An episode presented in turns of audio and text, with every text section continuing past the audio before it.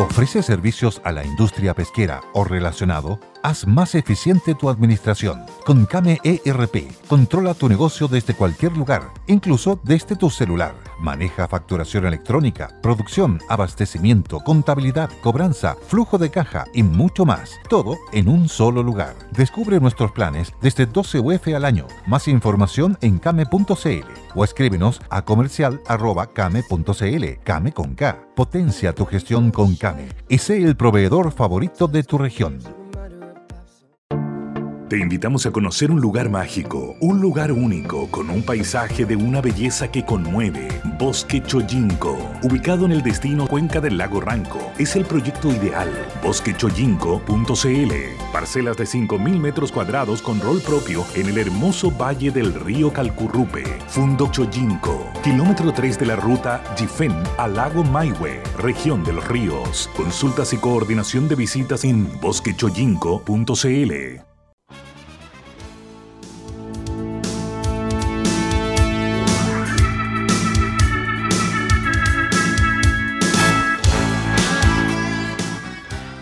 buenas tardes, ciudadanos auditores y auditoras de este gran radio El Conquistador FM. Aquí estamos hoy día con Carlos Larraín, la Bárbara nos ha abandonado. Así que los polos opuestos, sin intermediario, conversaremos sobre la realidad nacional. ¿Cómo está Carlos Larraín? Muy bien y muy impresionado por tus dotes de locutor. encuentro que tiene la modulación, la prestancia.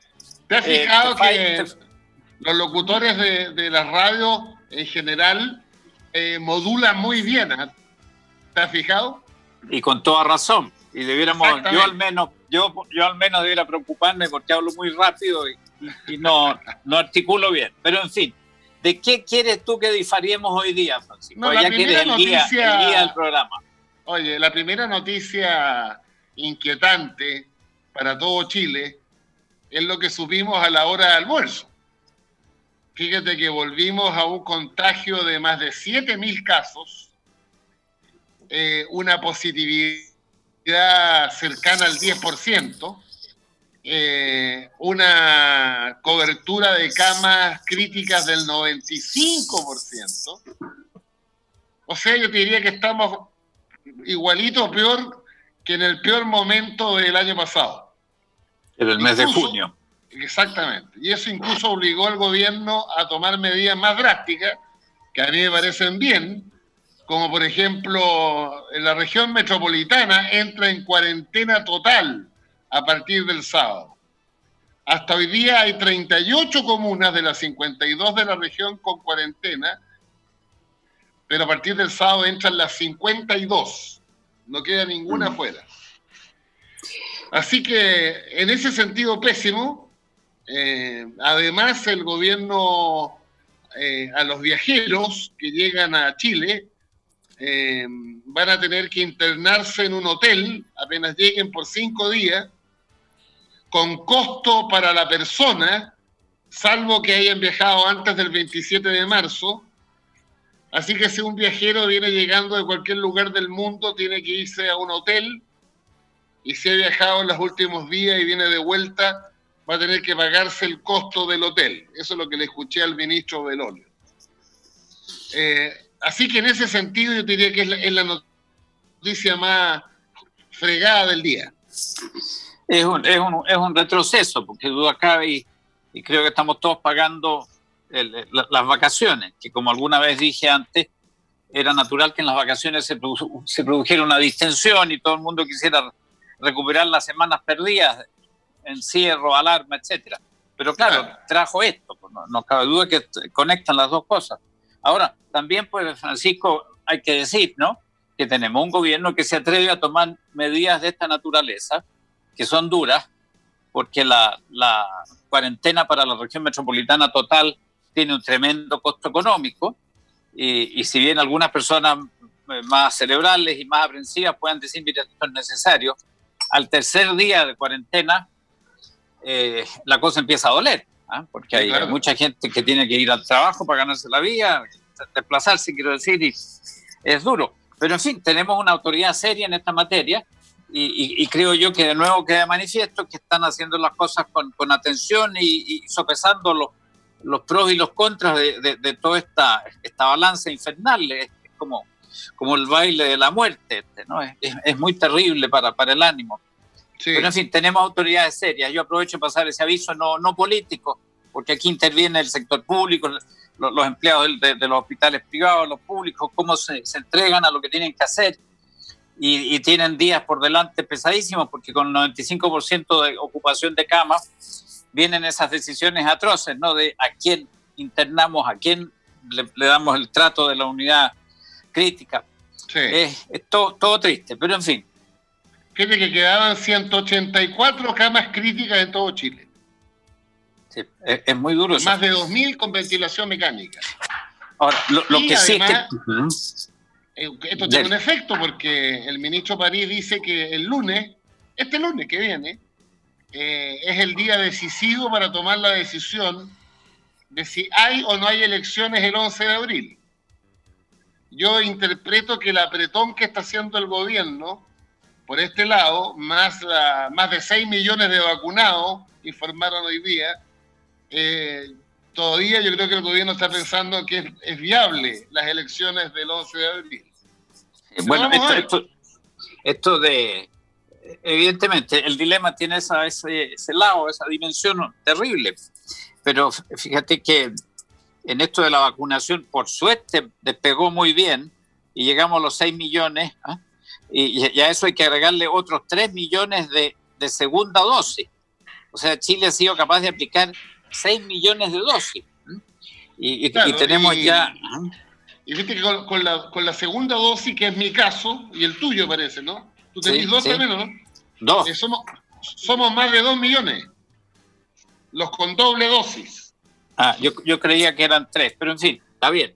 Oye, pero es mucho y, y, uno puede contar lo que vio. Yo fui al vacunatorio. Oye, la gente tranquila, eh, confiaba en, el personal que veían ahí al frente, que, hacía lo que podía. Oye, las encargadas de poner la inyección con cariño no, no era, no era la, la, cosa mecánica antipática. Y esas son cosas buenas que hay que decir, por Francisco, porque como hay tanto énfasis en lo negro, ¿ah? Desde que eh, este, se, instaló el, el mis, este énfasis de, de destacar todo lo, lo, miserable y lo triste. Bueno, ahí hemos, hemos visto al país en acción. A propósito, oye, he estado leyendo a Hernán Godoy, te gusta citar libros y me lo has contagiado. Qué bueno ese libro, Hernán Godoy, sobre el carácter nacional. ¿Lo, has pescado alguna vez? Sí, la estructura social chilena. Eso. Pero hay otro que se llama el carácter chileno, el carácter chileno. Son los dos textos de Godoy. Muy bueno. Qué hombre tan eh, inteligente. Eso eso la, en, pandemia, pero déjame llevarte algunas cosas que han pasado las últimas horas. Em, se aprobó ayer en la sala de la Cámara de Diputados la iniciativa de un royalty para la gran minería. Sí. Y hay todo un debate sobre el actual, no es que, ojo ciudadano auditor, lo que tenemos hoy día no es un royalty, lo que tenemos hoy día es un impuesto específico que se aprobó el primero en el gobierno del presidente Lago y el segundo en el gobierno del presidente Piñera 1. Entonces el debate está si le podemos sacar una lonjita más a las empresas extranjeras de, en, los buenos periodos del cobre. No sé si te has leído, eh, es, bien técnico esto, ¿eh? Pero ayer yo leí en el Mercurio a tres economistas que me merecen confianza, que hablaban de la necesidad de aplicar este royalty. Y hoy día leí a la jefa de macroeconómica del Ministerio de Hacienda, una mujer, se me olvidó el apellido, que rebatía la columna de ayer Sobre, la, sobre la base de números. Ah, pero ¿qué, qué opinión tienes tú? No, yo la verdad es que en los números me metí y me perdí a mitad camino, confieso humildemente. Pero sí eh, te, rebato en que el impuesto específico que hoy día rige es muy parecido a un royalty. Y, el, se, rebautizó el royalty simplemente por decir, bueno, este es un proyecto nuevo. ¿ah? Y ahí intervino el, gobierno de Piñera II. ¿ah?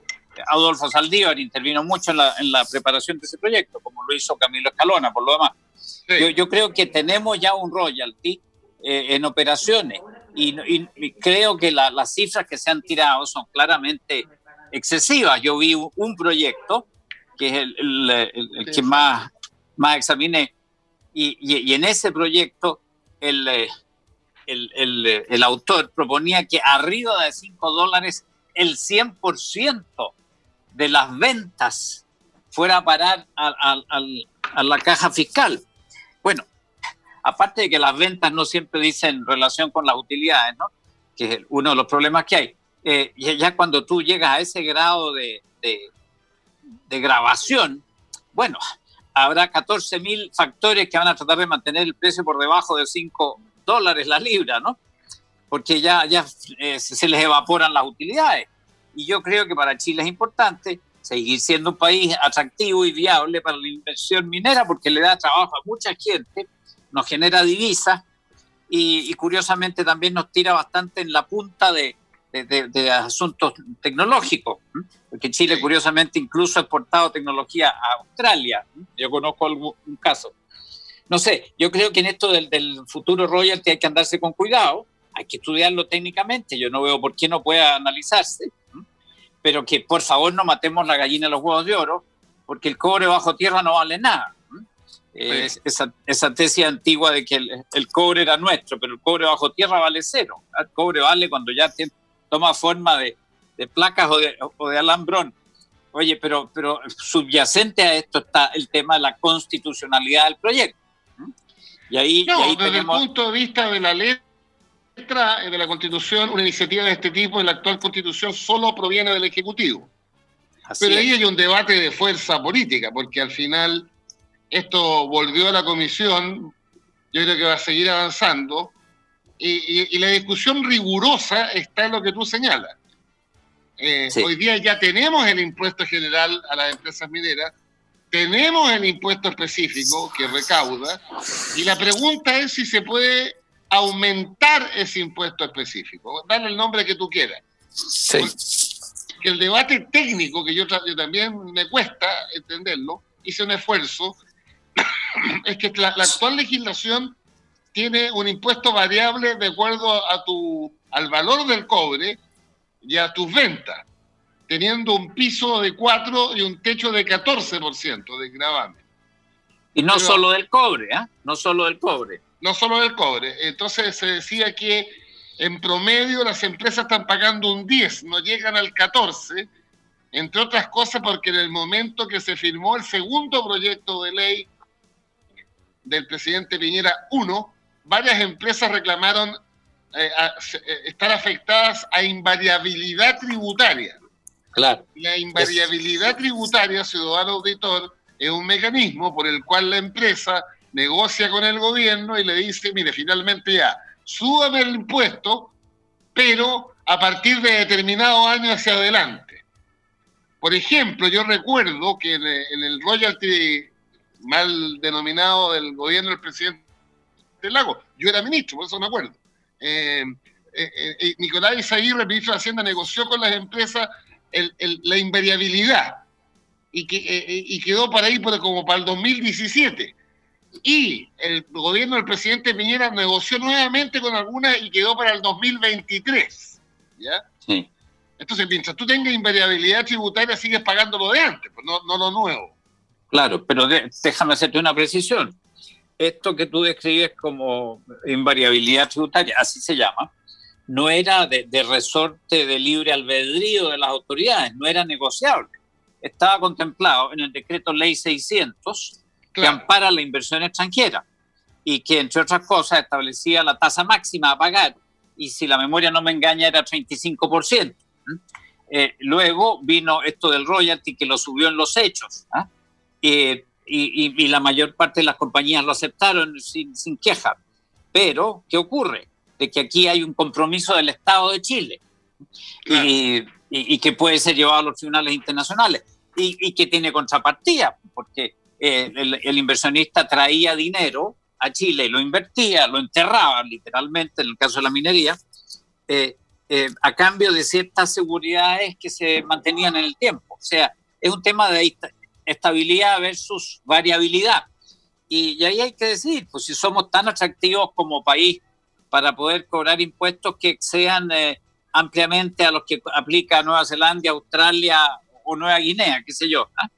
Y, ver, o sea, hay una cosa que se llama el riesgo país, que en Chile ha, sido aumentado, dicho sea de paso, nos volvieron a, rebajar la, calificación para endeudamiento, no sé si lo viste.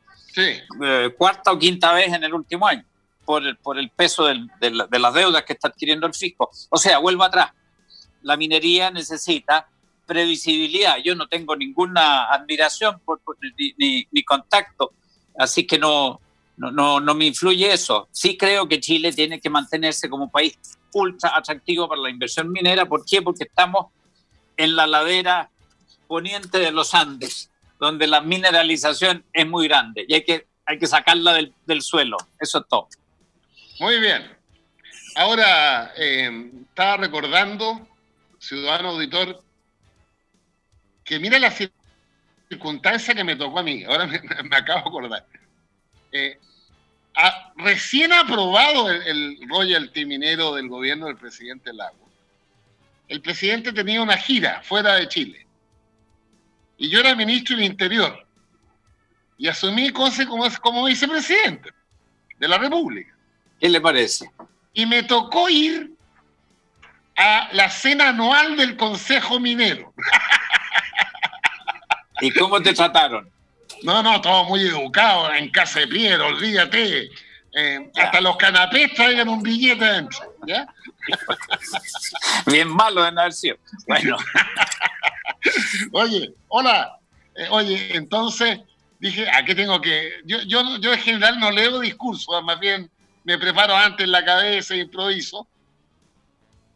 Pero cuando me, me nombran, porque el presidente habla, en este caso el vicepresidente, silencio, ¿eh? silencio, pero era de ya, mira, la cuiquería absoluta, pero ya, ya, ya, ya, ya. No te puedes Santa palabra la del vicepresidente, santa palabra. Oye, y además no había luz, sino que velas, centenares de velas que iluminaban el gran salón. Entonces yo me acuerdo que les dije, bueno, amigo, hemos tenido una diferencia. Ustedes siempre reclamaron que las reglas del juego hay que mantenerla y yo les digo que en democracia unas reglas reemplazan a otras reglas. Mm. Sí, una frase un poco arriesgada, porque así terminar. Pero fíjate que al final me aplaudieron. Gente educada, ves tú, gente educada, porque no creo que le haya gustado ese concepto. Exactamente, pero bueno. A mí tampoco me gustaría que aclararan que el 100% de las rentas de una oficina de abogados van a pasar al fisco si es que exceden de 100 millones de pesos, digamos. ¿Ah? Sería doloroso. Pero bueno, me, acordé de eso, no se me olvidó jamás. Bueno, oye, em, pero parece que nos tocan comerciales ahora, que no se sorprenda que los va a leer la Bárbara, ciudadano auditor. Te pillé y la Fiscalía Regional mío para entregar apoyo tecnológico a víctimas de violencia intrafamiliar por medio de un dispositivo muy pequeño en el que al apretarlo van a conseguir ayuda de inmediato. Desde Tepillé, la central se van a poner en contacto con carabineros. También tienen otros servicios para adaptarse a todas las necesidades, los puede conocer en tepille.cl. Te tengo un segundo tema que me acordé mucho de ti en la mañana. Oye, pero no, no, no pienses tanto en mí, porque en general son pensamientos negros. No, no, no, no, no, no, no, no. Es un debate interesante. Yo voy todos los jueves en la mañana al matinal de Chilevisión. Hay un bloque político entre once y media y una. Y hoy día los panelistas invitados, que son casi siempre fijos, ¿eh? bueno, hay dos fijos en realidad, el senador Moreira y yo, invitan a dos, a dos personas más. Y está invitada la diputada mm, Alejandra Sepúlveda y tu líder, eh, el candidato presidencial Mario Desbordes. Ah. y fíjate por qué me acordé. Porque el debate era el tercer retiro. Ya. Entonces, quiere decirte que el senador Moreira va a votar a favor, el candidato Desbordes va a votar a favor Y además dijo que 20 diputados de Renovación Nacional iban a votar a favor. Ya. Entonces yo me acordé de mi amigo Carlos Larraín y, de la disciplina partidaria. Claro, de la, las dudas que manifestado sobre las aptitudes, sobre las aptitudes del, candidato. Oye, bueno, yo, yo, creo, pues, Francisco, que lo que tú describes es muy, es muy propio de lo que estaba pasando en, en, Chile. O, sea, hay, hay una, un grupo político muy empeñado en su, propia, en su propia performance, en su éxito individual, y lo que le pase al conjunto le importa poco, porque ¿qué significa esto del tercer retiro? En los hechos significa que vamos a llegar a tener 6 millones de personas, creo que son 5 millones 900 mil, que van a quedar sin ahorros en las cuentas individuales. Y yo creo que la mejor defensa que se puede hacer del sistema de capitalización es precisamente ese, que las personas, tú, yo, todo el mundo, cualesquiera sea su situación económica o social, necesita tener reserva. Y, aquí lo que se está haciendo es incitar a gastarse la reserva. Yo creo que hay que cuidar las reservas personales y, del país, porque de cierto modo ahí se fusionan. Bueno, y eso es una cosa. Y luego, eh, esta, este punto de vista mío, agravado por el hecho de que el gobierno acaba de anunciar otro programa de apoyo por 6 mil millones de dólares, con lo cual llegamos a que en Chile se le van a haber inyectado 46 mil, 47 mil millones de dólares a la economía, que es la cuarta parte, no, un poquito menos, es una quinta parte del Producto Geográfico Bruto. ¿eh? Entonces, bueno, oye, yo creo que no se puede seguir hipotecando el futuro. Yo sé que esta frase de decir ah, pan para hoy, hambre para mañana, es descontada por los súper eh, comprometidos con, con el gasto alocado. Pero por favor, hay tanta información. ¿Cómo se gastaron los dos retiros anteriores? ¿Cómo aumentaron los, los ahorros individuales laterales, sacaron del fondo de pensiones y fueron a dar a la cuenta 2. Que, en fin, cómo se, se mantuvo y aún se incrementó la venta de automóviles usados y se mantuvo la venta de automóviles nuevos, que este año están internando, me parece, el año pasado se vendieron 245 mil autos nuevos. ¿ah? Eh, o sea, yo no veo el, hambre que puede justificar echar mano a la alcancía, al chanchito. Eh, hay gente en apuro, sí, pero el gobierno, con apoyo de, la oposición en esto, está yendo en apoyo, en ayuda a la gente que necesita. O sea, además hacer un tercer retiro que va a dejar 6 millones de personas, casi 6 millones, sin ahorro alguno, al menos en el sistema de seguridad social. Yo lo hallo, yo lo hallo, fíjate, de veras moralmente criticable. Eso se llama entretenerse a costillas de otros y que otros paguen la cuenta. Yo, por mi parte, me quedo con lo que me conviene, que es aparecer como un tipo muy buena persona, muy considerado, muy sensible. Y por último, y te deseo la, la conducción eh, que has asumido también. Eh, citemos a, a, la senadora Rincón hasta hace 15 días, que decía elocuentemente, eh, el tercer retiro sería una cosa muy mala, una frivolidad, creo que le bastó ir a una feria y, y, dos personas la interpelaron y cambió de parecer. Bueno, o sea, hay razones para oponerse al retiro, este, el tercer retiro del 10%, porque van a dejar a la gente en los huesos. He dicho. Mira, en, el debate que tuvimos a, propósito de este tema, eh, salieron los siguientes datos. El primer y segundo retiro alcanza 35 mil millones de dólares. Sí. ¿Qué es la plata de los ciudadanos en su cuenta. Claro por una parte, y el apoyo del gobierno, en acuerdo con la oposición, eh, son 12 mil millones y ahora 6 mil más, es decir, 18 mil millones de dólares, que es casi la mitad de los 35. With the Lucky Land slots, you can get lucky just about anywhere. This is your captain speaking. Uh, we've got clear runway and the weather's fine, but we're just going to circle up here a while and uh, get lucky. No, no, nothing like that. It's just these cash prizes add up quick. So I suggest you sit back, keep your tray table upright, and start getting lucky.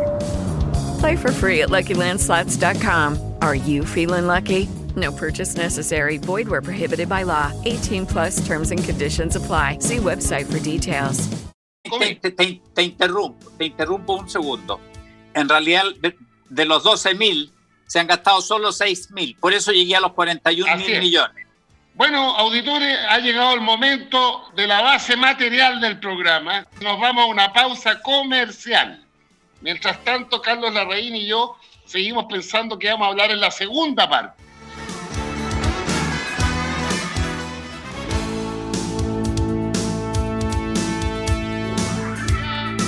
Los avisos importantes, volvemos a lo que estábamos hablando, que es de mucho interés. Quiero darte un dato, Carlos Larraín, de auditores. Fíjate que en ese programa que yo hacía mención, a los panelistas nos mandan al celular la sintonía del programa. Y fíjate que cuando discutíamos esto, el programa es, muy exitoso el matinal, es el mejor matinal de la televisión en términos de ah, público. Pero nosotros recibimos el programa en 12 puntos, lo que ya es mucho. Y el debate lo aumentó y llegamos a 16 puntos. Ciudadano auditor, cada punto en televisión de sintonía son 70 mil personas. Es decir, cuando debatíamos el tercer retiro, en un momento llegaron a ver un millón doscientas mil chilenos y chilenas viendo el debate. Eso te demuestra que la gente al ver este tema se cambia de canal y empieza a escuchar. ¿Por qué?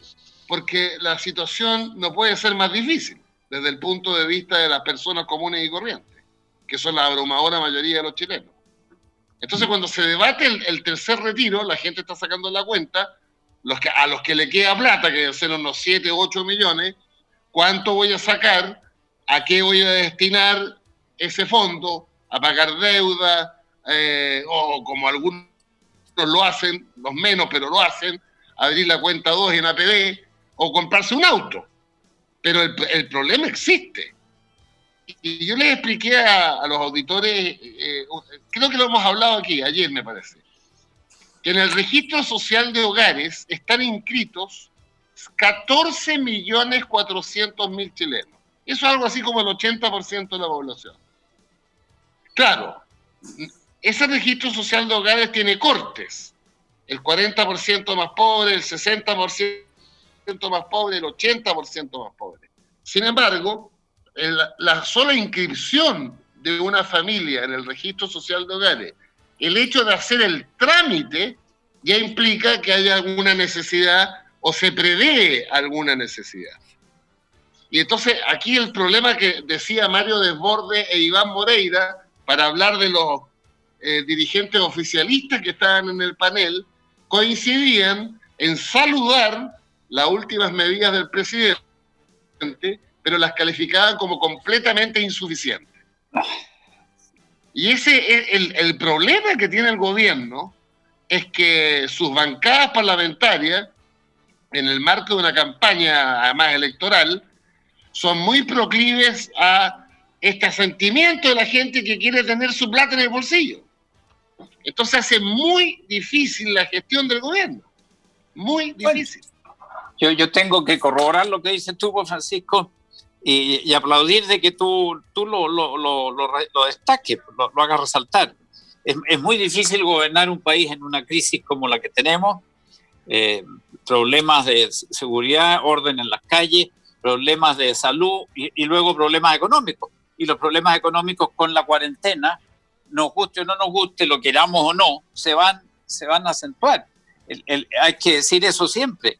El gobierno de Sebastián Piñera ha tenido una mala suerte impresionante y le ha tocado gobernar al equipo a cargo en circunstancias verdaderamente aterradoras. Ahora, una de las circunstancias que se considera menos, y, es la que tú resaltas, es de que el gobierno no tiene apoyo político. Y, y, eso, y eso te pone en telejuicio, Francisco, tú lo entiendes mejor que nadie, te pone en telejuicio el sistema completo. O sea, quien venga a gobernar después va a estar enfrentado a la misma situación. Y, esto deriva de que nuestro sistema político hace rato ya está complicado. Yo, sin ser eh, Cassandra ni, ni, Mago, Udini, eh, algo, algo de esto vimos en, la reforma política que planteamos con, con Ignacio Walker. ¿eh? Eh, y repito, no porque tengamos las antenas muy desarrolladas y la oreja muy sensible, no, aquí se veía venir, digamos. Y, esto que le está pasando a Piñera, le pudo haber pasado a Guillé, perfectamente, ¿ah? en grado aumentado. Tengo mis dudas de que le hubiera ocurrido al presidente Lago, porque el Lago tiene, tiene las estacas más, más desarrolladas, ¿ah? es más, más, fuerte de carácter y tiene más idea institucional. Eh, y nada, pues, esto tenemos que llorarlo, pues, Francisco. Mira, ayer estuve, para ilustrar este problema de, de las vallas que está creando el sistema político. Ayer estuve con una candidata que corre por un distrito, el de Maipú y aledaños, que tiene un millón quinientos mil inscritos. Ya. ¿Por qué lo, lo, lo, señalo? Porque esta persona me decía, casi llorosa, me decía, mira, yo no puedo estar en contacto ni siquiera con el 2% de los que habitan en esas comunas. soy completamente incapaz. Y, y, además me dan 60 días y en estos 60 días métale usted las cuarentenas y la, qué sé yo, todas las limitaciones naturales de la, de la, de la epidemia. Pero mira, sin epidemia ya hay un germen antidemocrático, aunque, aunque esa palabra es fuerte, en, en, el, en el mecanismo político electoral chileno. Y esta es una cuestión que no está en el debate y debiera estarlo. Yo lo he hecho de menos porque verdaderamente con el fin de hacerlo más proporcional se agrandaron los distritos, tú, tú lo entiendes bien, y, al, agrandarse los distritos entran más candidatos, entonces al haber más cupos, ¿eh? al haber más cupos entran todos los partidos. Para eso se hizo agrandar los distritos.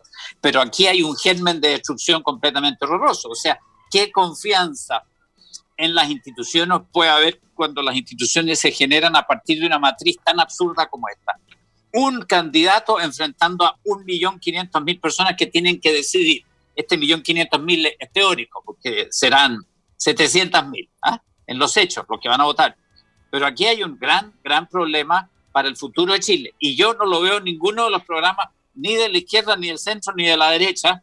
Nunca he oído un constituyente hablar de esto. Yo no sé si a te ha tocado, Francisco pero aquí hay que meterle el diente al sistema mayoritario este que nos dejaron encajados los que querían de todos modos ser elegidos a la próxima, porque es así de modesta la cuestión. Es un cálculo individualísimo y egoísta.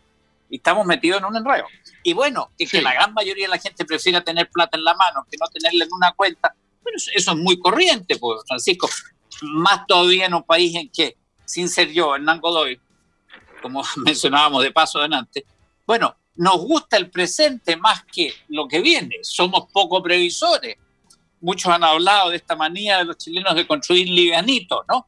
Sí. O sea, a mí no me extraña que haya mucha gente que quiera este tercer retiro y, les parece muy natural porque la plata es de ellos y eso es innegable. Pero eso sí, no digamos que al mismo tiempo vamos a mejorar las pensiones porque no vamos a poder. ¿no? Es muy difícil futuro. La, la, coyuntura, pero en, en materia de sistema político, eh, junto con revisar el sistema electoral. Eh, mira, y además no hay que inventar la pólvora. A mí me gusta el sistema electoral alemán, que siendo plural desde el punto de vista de su sistema de elección, coloca un cortafuego, que es para evitar la multiplicidad de partidos, se coloca una barrera que es intransable. Partido que no obtiene el 5% de los votos deja de existir. Buenas noches, se acabó. No hay fusiones ni arreglines, nada. Exactamente. En consecuencia, en Alemania, Ciudadano Auditor, hay siete partidos políticos. Pero en Chile hay, escúcheme bien, inscritos ante el servicio electoral 24. 24. Eso nos acerca a la cantidad de partidos que tuvimos en el, en el segundo gobierno del presidente Ibañez, que era una locura. Pero si uno puede, a ver, la, gente puede juntarse y formar un partido con muy buenas ideas. Pero si ese partido no obtiene un 5% de los votos en Charique y Punta Arena, bueno, esa gente tiene que cerrar la cortina, irse para la casa o buscar otro próximo a su idea. Pero Chile no da para más de 6, 7 partidos, no da. Y yo, y yo te, puedo, te puedo acompañar en eso esos micropartidos, en definitiva, no hacen más transparente el sistema, no dan en realidad más posibilidades a que se expanda la democracia, en definitiva la estorban. Porque no, no porque cada cual puede manifestarse con un partido de pipiripao, es que hay más democracia, no. Hay democracia cuando el sistema opera en favor de las mayorías. Y si tú tienes estos 24 purciúnculas, pues, todos gritando al unísono, tú en definitiva no puedes desarrollar una política de largo plazo, que tú lo entiendes bien porque has estado en el Ejecutivo, yo nunca. Eh, el, el, el, un, un programa de trabajo perdurable tiene que ponderar el presente con el futuro. Es como la vida individual. Si uno o se gasta toda la plata en comprarse autos y televisores, o ahorra para pagar la educación de los jóvenes en, el colegio o en la mejor universidad que pueda. Es eso siempre, gobernar. Y, esto, y esto con el esquema actual está, está tronado. Yo, yo no veo salida para este asunto y vamos a tener más locos en, en las cámaras y la representación, en lugar de mejorar de calidad, va a empeorar porque estamos en manos de gente muy audaz. Pero, oye, te puedo todavía usurpar la palabra. Ya, que, estás de, ya que estás de locutor oficial. Estoy, como la bárbara. yo, yo encuentro que se, habría deteriorado un poco la locutora, pero bueno. Oye, visualmente digo, visualmente. Exactamente, visualmente. Pero tú mencionaste Alemania y esto me prende una ampolleta que me zumba desde ayer yo, yo leí el artículo que publicó Boric en el, eh, en el Mercurio. Sí. Y, y, he leído algunas de las reacciones, ¿ah? que, que, hay algunas bastante pintorescas. Y, y, yo fíjate que desde mi, mi, mi, postura, que no es precisamente admiradora del Frente Amplio, no puedo menos que negar que Boric ha levantado un asunto que vale la pena y que no, no es original tampoco, digámoslo. Tampoco, sí. Ahora, tú dijiste Alemania, por eso enchufé con este tema. En Alemania, efectivamente, las empresas de un cierto tamaño contemplan la intervención de los sindicatos, eh, pero, pero no, no en los grupos de administración cotidiana, sino en unos esquemas de supervisión y planificación, ¿ah? Que entre otras cosas sirven para que las empresas de repente no se vayan al tacho. ¿ah? Porque de repente el, el, el señor propietario se le ocurrió gastar más de la cuenta en una máquina inútil y en todo caso se, se comparten las responsabilidades. Y yo creo, fíjate, que este hombre ha dado en el clavo en una cosa, y, y, pienso que los empresarios debieran considerar una cuestión similar, no digo igual, ¿no? A ver, ¿cómo podemos hacer que haya mm, una empresa en lugar de dos? Una es la empresa de los dueños y otra es la empresa de los operarios. Esa cosa de que la vida de las empresas discurre por dos rieles distintos, yo la encuentro muy contraria a la naturaleza. No sé si te pasa a ti. Pero, pero claro, yo compensaría algunas de estas formas de participación inteligente con restricciones o aclaraciones o mejoras en la operación de los sindicatos. Por ejemplo, que las elecciones de los sindicatos fueran efectivamente controlables, o sea, que hubiera verificaciones posibles, que los dirigentes sindicales no se pudieran reelegir indefinidamente. Y tercero, si es que iban a participar en la dirección de la empresa en la forma que se defina, contraten gente profesional. Que los propios dirigentes del sindicato no sean los que ocupen cargos en esos organismos eh, cogestionados, cogestionantes, sino que contraten gente. En Alemania, tú sabes, los sindicatos salen a buscar profesores universitarios, de esos que no hablan más que en curvas ¿ah? numéricas. Y eso, eso, ese, ese, ese comentario me merece la postura del diputado Boric. Creo que hay algo ahí que no debe ser eh, desechado así de golpe como un escándalo. Muy interesante lo de Body, fíjate, porque cambiaría la lógica en la unidad económica que en la empresa de determinado tamaño barrida. Además, como tú lo decías, esto no es nuevo. ¿ah? En la historia de Chile, el pensamiento de los, de, por ejemplo, ¿cómo se llama este hombre? Pues Prat, Jorge Prat de Chaurre. Jorge Prat, sí. Eh, en su revista Estanquero que era un hombre claramente de derecha, nacionalista y anticomunista, pero en esta dimensión se arrancaba del liberalismo clásico. Pues. Porque, porque la respuesta a Boris de lo, el que yo llamo Bingo Varela, que fue tu ministro, Bingo Varela, eh, fue de completamente descalificadora. Eh, pero yo creo que es una, es una oportunidad. Y de hecho, yo he explicado no sé dónde, que hay ejercicios de integración. Yo tengo dos experiencias mías. Cuando la presidenta Bachelet me nombró a mí presidente de Televisión Nacional, la ley de Televisión Nacional establece un directorio que todos sabemos cómo se elige, pero hay sentado en el directorio un representante, de los trabajadores, elegido por los trabajadores, que participa en toda la sesión y su única restricción es que no tiene derecho a voto. Pero el solo hecho de que el directorio escuche las, los planteamientos, las observaciones de una persona que representa el factor trabajo, hace que la empresa funcione mejor, pues. Y mi segunda experiencia también está en el Banco Estado, ley orgánica, donde a los cuatro consejeros designados por la presidenta de la República, uno de los cuales fui yo, hay dos representantes de los trabajadores elegidos por los trabajadores. Entonces es interesante, yo viví esa experiencia. ¿Cómo?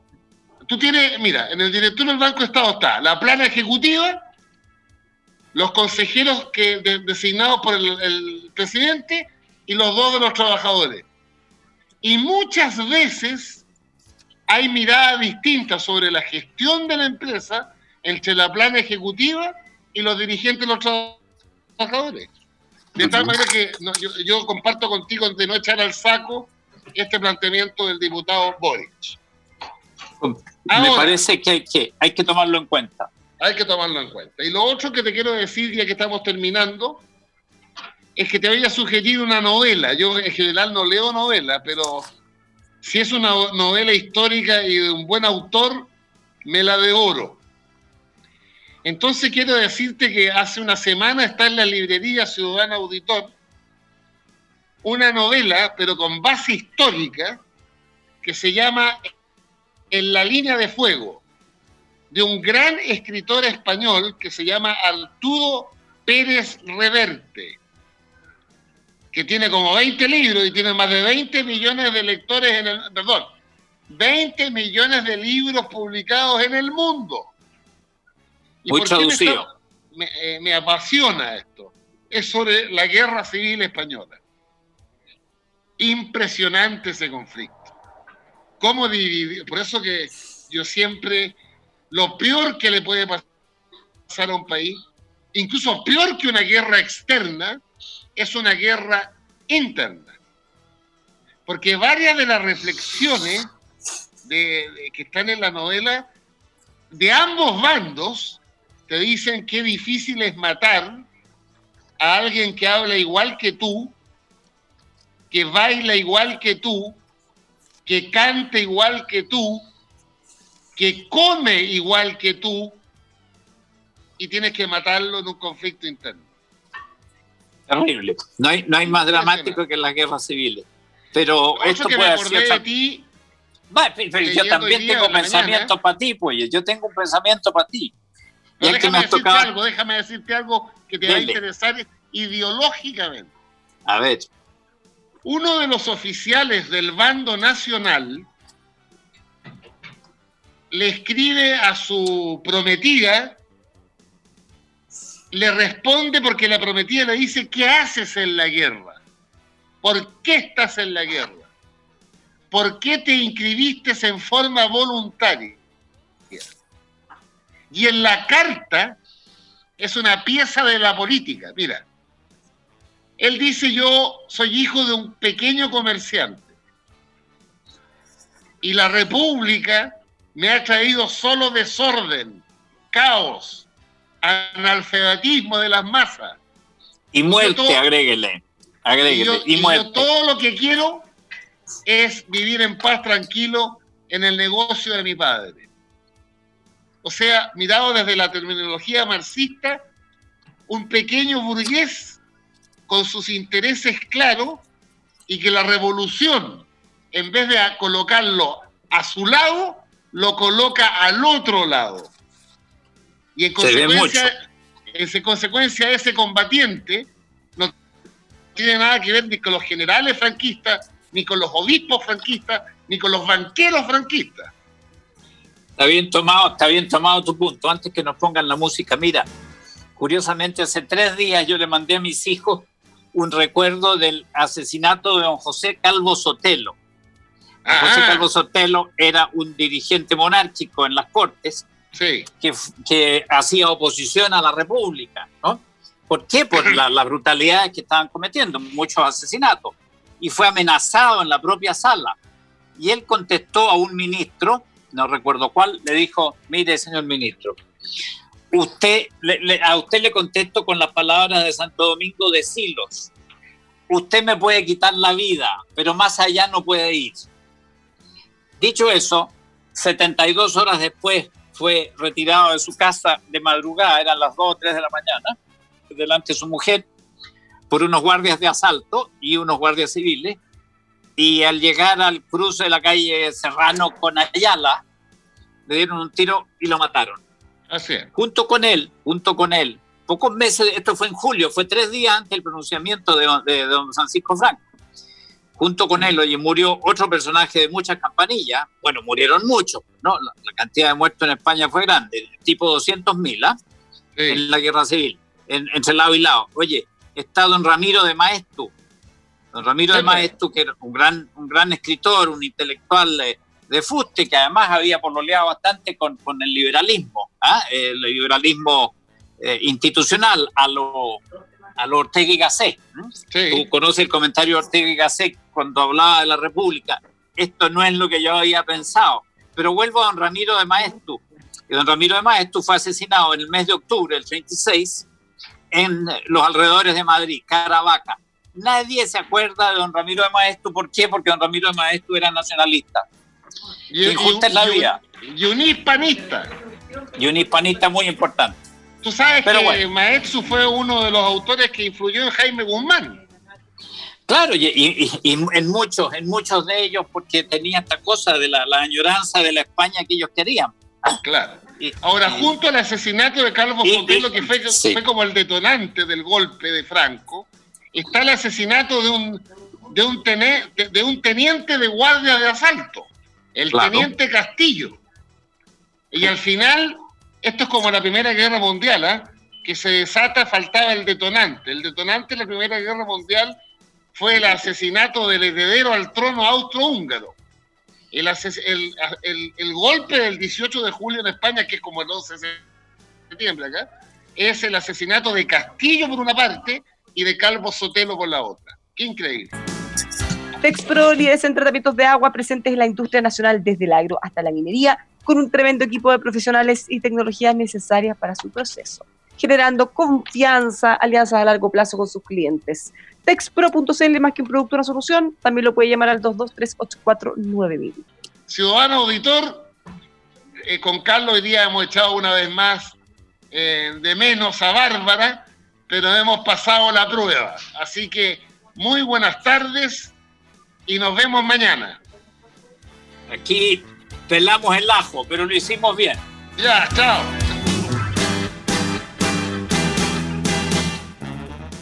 With Lucky Land slots, you can get lucky just about anywhere. Dearly beloved, we are gathered here today to. Has anyone seen the bride and groom? Sorry, sorry, we're here. We were getting lucky in the limo and we lost track of time. No, Lucky Land Casino, with cash prizes that add up quicker than a guest registry. In that case, I pronounce you lucky. Play for free at LuckyLandSlots.com. Daily bonuses are waiting. No purchase necessary. Void where prohibited by law. 18 plus. Terms and conditions apply. See website for details.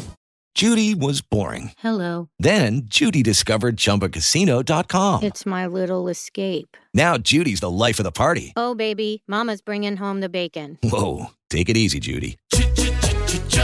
The Chumba life is for everybody. So go to ChumbaCasino.com and play over 100 casino-style games. Join today and play for free for your chance to redeem some serious prizes. ChumbaCasino.com. No purchase necessary. Void where prohibited by law. 18 plus terms and conditions apply. See website for details.